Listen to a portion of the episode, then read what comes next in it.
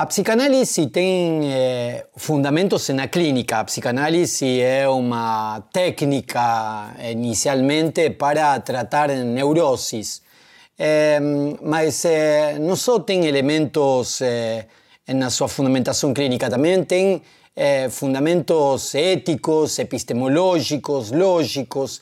Esse é o problema que nós vamos tentar abordar hoje. Quais são os fundamentos lógicos e filosóficos da psicanálise. Eu sou Daniel Omar Pérez e este é o podcast de Filosofia e Psicanálise.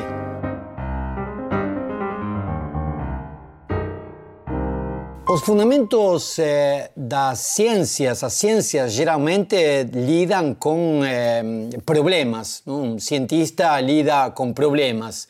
Eh, en la psicanálisis se lidan con problemas psíquicos, con conflitos psíquicos.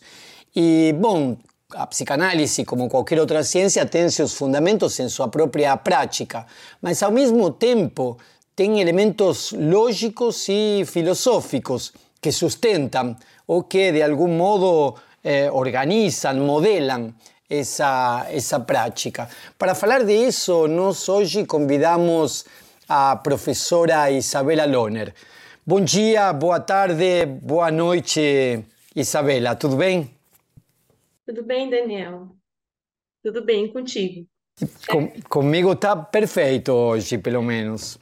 Eu queria perguntar o seguinte, Isabela, você que é uma pesquisadora na área de, de filosofia e de psicanálise, você se debruçou um pouco sobre os fundamentos eh, da lógica e dos elementos filosóficos que a psicanálise tem. Eh, nós sabemos que a psicanálise questiona de algum modo alguns elementos da lógica, mas ao mesmo tempo adota outros elementos de lógica. Sabemos que a psicanálise eh, critica uma certa tradição eh, filosófica. O próprio Freud disse que eh, o filósofo é alguém que cria um mundo como esquizofrênico, mais ou menos. Eh, Lacan chegou a falar da antifilosofia. Eh, mas ao mesmo tempo eles tomam elementos, tanto Freud quanto Lacan tomam elementos da filosofia. A pergunta é, é o que, que de lógica tem a psicanálise? O que, que de filosofia tem a psicanálise? Bom, Daniel, pensando nessa questão que você colocou, acho muito interessante, né, como na sua fala a gente pode vendo as diversas relações que a gente pode estabelecer entre o discurso analítico, né, entre a própria psicanálise e a filosofia, o discurso filosófico. Embora Freud e Lacan tenham um posicionamento diante, frente, né, à filosofia de modo geral, né, o discurso filosófico, né, e caracterizam, igual você falou, como um discurso delirante, é, como um delírio, como os esquizofrênicos, Lacan coloca a filosofia como esse discurso todo, é muito interessante que o trabalho que eles fazem, teórica e clinicamente, praticamente, não é sem a filosofia, e de várias formas toca a filosofia. Uhum. É, tanto porque não se chega né, na, no trabalho analítico, como você colocou, sem pressupostos, sem visões de mundo, sem certas compreensões, digamos assim, acho que visões de mundo é, não seja a melhor palavra, né, mas sem alguns pressupostos, algumas formas de organizar e modelar, como você colocou, a experiência, né? Então não é lá para ter uma experiência bruta, mas que já vem organizada, já vem modelada de certa forma, onde a filosofia e a lógica entram, né? Assim como certas discussões que também estão na filosofia também estão desse lugar, né? Então, a maneira que você entende a universalidade do inconsciente, por exemplo, ou a consistência da linguagem, a consistência do sujeito, por exemplo, são questões que a filosofia pode ajudar a discutir, né? A gente não vai discutir só com a filosofia, mas são questões que estão na filosofia e a psicanálise pode passar né, por essas discussões para ter o seu posicionamento, para colocar o seu lugar, né? Então, assim, eles se colocam, né, em contraste, em oposição a um certo discurso filosófico todo, geral, né, unificado, mas se utilizam, né, entram nesses debates, principalmente Lacan, né, entra nesse debate o que é o sujeito, o objeto, a verdade, o saber, o conhecimento, né? Então, questões tipicamente filosóficas, e não para discutir filosofia, né? Não para se colocar na história da filosofia exatamente, mas para ter um posicionamento a partir da psicanálise, né? Como responder a isso ou como mobilizar isso em psicanálise, né? Mesmo sendo questões filosóficas. Tem, por exemplo, questões pontuais onde dá para ver essa, esse debate, não? Por exemplo, o problema da realidade que Freud aborda a partir de questões filosóficas, né? o que, que é, se o que eu estou vendo é real, não é real, se meus neuróticos estão contando coisas reais ou imaginárias, e a partir de aí surge a ideia de uma realidade psíquica. Tem um outro elemento, por exemplo, que é o da. Freud e Lacan abordam o problema da negação, que é um problema lógico, não? E, e eles eh, problema lógico e colocam esse problema dentro da clínica. Não? É, é, como é que você vê esses problemas? Quais são os problemas de lógica que você veria na psicanálise os problemas de filosofia que você veria na psicanálise, que de algum modo são retomados pontualmente e reelaborados? É, a gente poderia pensar né, os problemas filosóficos de modo geral, desde a estética, passando pela ética, pela moral, né? Você colocou aí uma questão de teoria do conhecimento também, né? A questão da realidade, mas pensando aí, fazendo um recorte especificamente pela lógica, porque às vezes a gente pode achar que é um campo muito estranho, né? Freud falou, bom, o inconsciente não obedece à lei de não contradição, né? Que tão é, primeira na lógica moderna, ocidental, enfim, né? Então a gente pode achar que é um pouco mais distante, então eu vou por ele um pouco para responder, né? Então, assim como a gente opera a linguagem, a concepção de mundo, né, nosso olhar para o mundo a partir de algumas, alguns princípios lógicos, digamos assim, né? Então, quando a gente é, aceita e compreende que uma coisa não pode ser é, ela e seu oposto e seu contrário ao mesmo tempo, pensando no princípio de identidade, né? Se a gente aceita o princípio de não contradição, o terceiro excluído, a gente observa e compreende as coisas de uma certa forma, fala de uma certa forma, né? Compreende a linguagem de uma certa forma.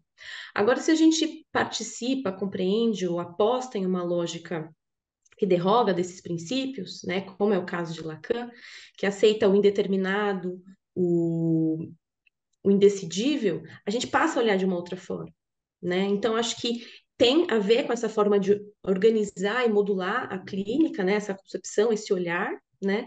Mas também tem questões teóricas muito importantes, né? Lacan, a partir do momento que ele coloca, olha, é, a linguagem, ela não é determinada só pelo possível e o necessário, né, do simbólico, mas também tem uma determinação real do contingente e do impossível. Ele está discutindo diretamente com a história da lógica, com as modalidades lógicas, né? É, o que que organiza não só a linguagem, né, mas o mundo falante, né, do sujeito, do ser falante, do parletre, que é, é tecido de linguagem, né? É, isso é uma questão lógica e ontológica do mais profundo grau filosófico. Né? Ele está discutindo exatamente aí, claro, igual eu falei, não para entrar na história da lógica e discutir ali, mas para que isso seja produzido e reproduzido na clínica, né, para que isso é, é, gire uma chave dentro da clínica também, né, da, da, concepção e do olhar dele como analista. Então, essa questão das modalidades, e atrelado a, a, essa questão, a questão do universal, então é possível a gente falar de todos os homens, de todas as mulheres, né, pensando na questão da sexuação, junto com a modalidade, uma questão também que é de primeira ordem filosófica, que é a questão do universal, do particular, do singular, que é, né, a gente sempre retoma nos discursos, nas questões, nos debates psicanalíticos, né? Uhum. Então, são questões efetivamente lógicas, filosóficas, ontológicas, então a gente vai vendo isso se amarrar, né, também em Lacan, que a lógica é necessária para discutir isso, né? Não só para fundamentar uma certa concepção lacaniana, né, do homem, da mulher, da sexuação, da sexualidade, mas que também uma outra forma de olhar para isso. A, a, lógica seria então eh, os princípios eh, de funcionamento de um modo de articular o discurso a partir do princípio de identidade, não contradição, terceiro excluído e aí a psicanálise, então, se eu entendi bem teu raciocínio, vai questionar alguns desses princípios aristotélicos e vai colocar outros elementos é, é, lógicos em, em jogo. É, você falava de ontologia e, e da discussão ontológica. O que, que seria exatamente ontologia? Na, a gente pode encontrar ontologia né, na história da filosofia por exemplo, se a gente olhar retroativamente, lá em Aristóteles, quando ele fala, né, ele não dá esse nome, né, mas ele fala do ser enquanto ser, seus predicados fundamentais, né, o que seria esse ser enquanto ser. Não ser em algo particular, específico, no mundo existente, mas ser enquanto ser, né. É, essa, esse campo da filosofia, né, não disciplina, esse campo da filosofia é melhor articulado ali na modernidade, né, na filosofia moderna, mas a gente poderia entender como essa investigação sobre o ser, sobre o sentido do ser, né, de ser, né, do ser não, né, de ser, né, da existência, né, o que seria isso. Em Lacan há uma discussão muito interessante, né? O pessoal que estuda Lacan atualmente, se haveria uma ontologia em Lacan, se não haveria. Mas acho que o mais importante, o mais interessante de pontuar, né, independente da interpretação que a gente der, é que essa questão ontológica não está, né? E uma coisa que você indicou, ela está atrelada à questão da linguagem em Lacan. Né? Então, se, se, tem, se não tem, em Lacan, uma ontologia, é sempre em relação à avaliação da, dessa primazia que Lacan dá à linguagem, né? do campo da linguagem onde ele instala a psicanálise. Né? Então, é uma discussão de um, de um dado não, né? mas de um fato efetivo ali da clínica, da teoria e da prática lacaniana, que é a linguagem, né? a consistência dessa linguagem. Né? Então, essa linguagem seria esse lugar onde a gente tem a consistência, onde repousa, que dá garantia ao ser do sujeito, né? Ou, na verdade, ela é essa máquina, esse funcionamento algébrico, como ele coloca, do qual o efeito é sempre sujeito, né? É, o, o, o, uhum. sujeito é sempre efeito, sempre né? Então, eu acho que a discussão passa por aí também uma, uma discussão que não está desatrelada da linguagem, né? E não está desatrelada da lógica, né? Que é muito interessante. Então você coloca né, uma certa definição de lógica e, diversas vezes no ensino Lacan coloca a lógica é a boa condução dos argumentos, é a validade da argumentação, é a verdade, é a questão da verdade. E aí durante em diversos momentos do ensino ele dá diferentes sentidos para a palavra, palavra lógica. Né? Então, em um primeiro momento, ali na década de 30, 40, a gente vê chamar de lógica, é, por exemplo, o estádio do espelho, né? a dialética do senhor e do escravo, que ele pega de Hegel, para organizar, né? igual você falava, modular e organizar o estádio do espelho. Né? Em um segundo momento, a gente vê ele discutir a lógica junto ao estruturalismo, né, uma lógica da linguagem junto com uma lógica estrutural, então uma linguagem fechada, sistemática, toda, toda determinada, né, coextensiva do simbólico. Conforme ele vai avançando na década de 60, a gente vai vendo ele, ele, pensar a linguagem já determinada, não só pelo simbólico, pelo imaginário, mas pelo real, e uma discussão efetiva com que a gente, é, com o que a gente entende ser a lógica formal, matematizada, simbólica, né? Então a escrita lógica, o cálculo lógico, chegando às formas da sexuação, aos matemas. Então, em Lacan, veja, né, ele não toma a lógica, ele não chama de lógica exatamente o que a gente pode chamar nos manuais de filosofia, de lógica a gente tem vários sentidos, né? Num percurso aí que eu fiz com vocês no SPCast, é, a gente tentou rastrear um pouquinho, discutir, né, esses sentidos de lógica nos anos 30, 40, 50, ali com o estruturalismo, 60, 70, né? Para ver o que ele está chamando de lógica e como ele está usando isso. Né? Então, isso que é interessante, né? É, com, o que, que ele reconhece como lógica e como a lógica ajuda na questão da época, no movimento da época do ensino a cada momento, né? Então acho que essa distinção, né, é bastante interessante de fazer, né? Porque às vezes a gente entra no ensino e vê Lacan falando de lógica, de estruturalismo e não sabe bem para onde vem, para onde vai, né? Então acho que esse panorama, distinguir esses sentidos é, é bastante interessante. É, é esse o percurso que você fez no SP, na plataforma do SPQS, um percurso tentando ver como é que Lacan vai desenvolvendo essa noção de lógica, eh, tanto nos escritos quanto no seu ensino. É mais ou menos isso. Isso, é principalmente entre os anos 70, né, é, é, 30, desculpa, até os anos 70, né? Uhum. Então, passando pelo estágio do espelho, passando ali pela, pelo complexo, de, é, pelo ético estrutural, né, no seminário 5, é, passando pela, pela questão do outro, da, da, simbolização do ensino, né?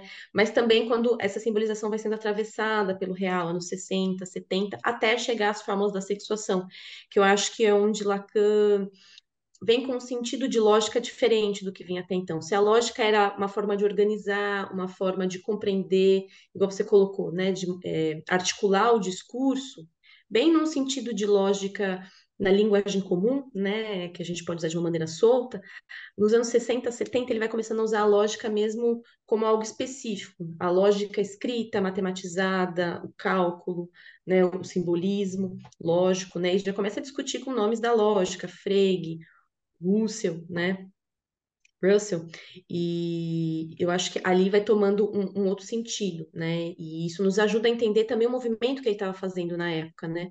É, não só entender o sentido da lógica, né? Que eu acho que já é um grande ganho, mas entender também o que, que ele estava mobilizando e, o que estava mobilizando o ensino dele à época.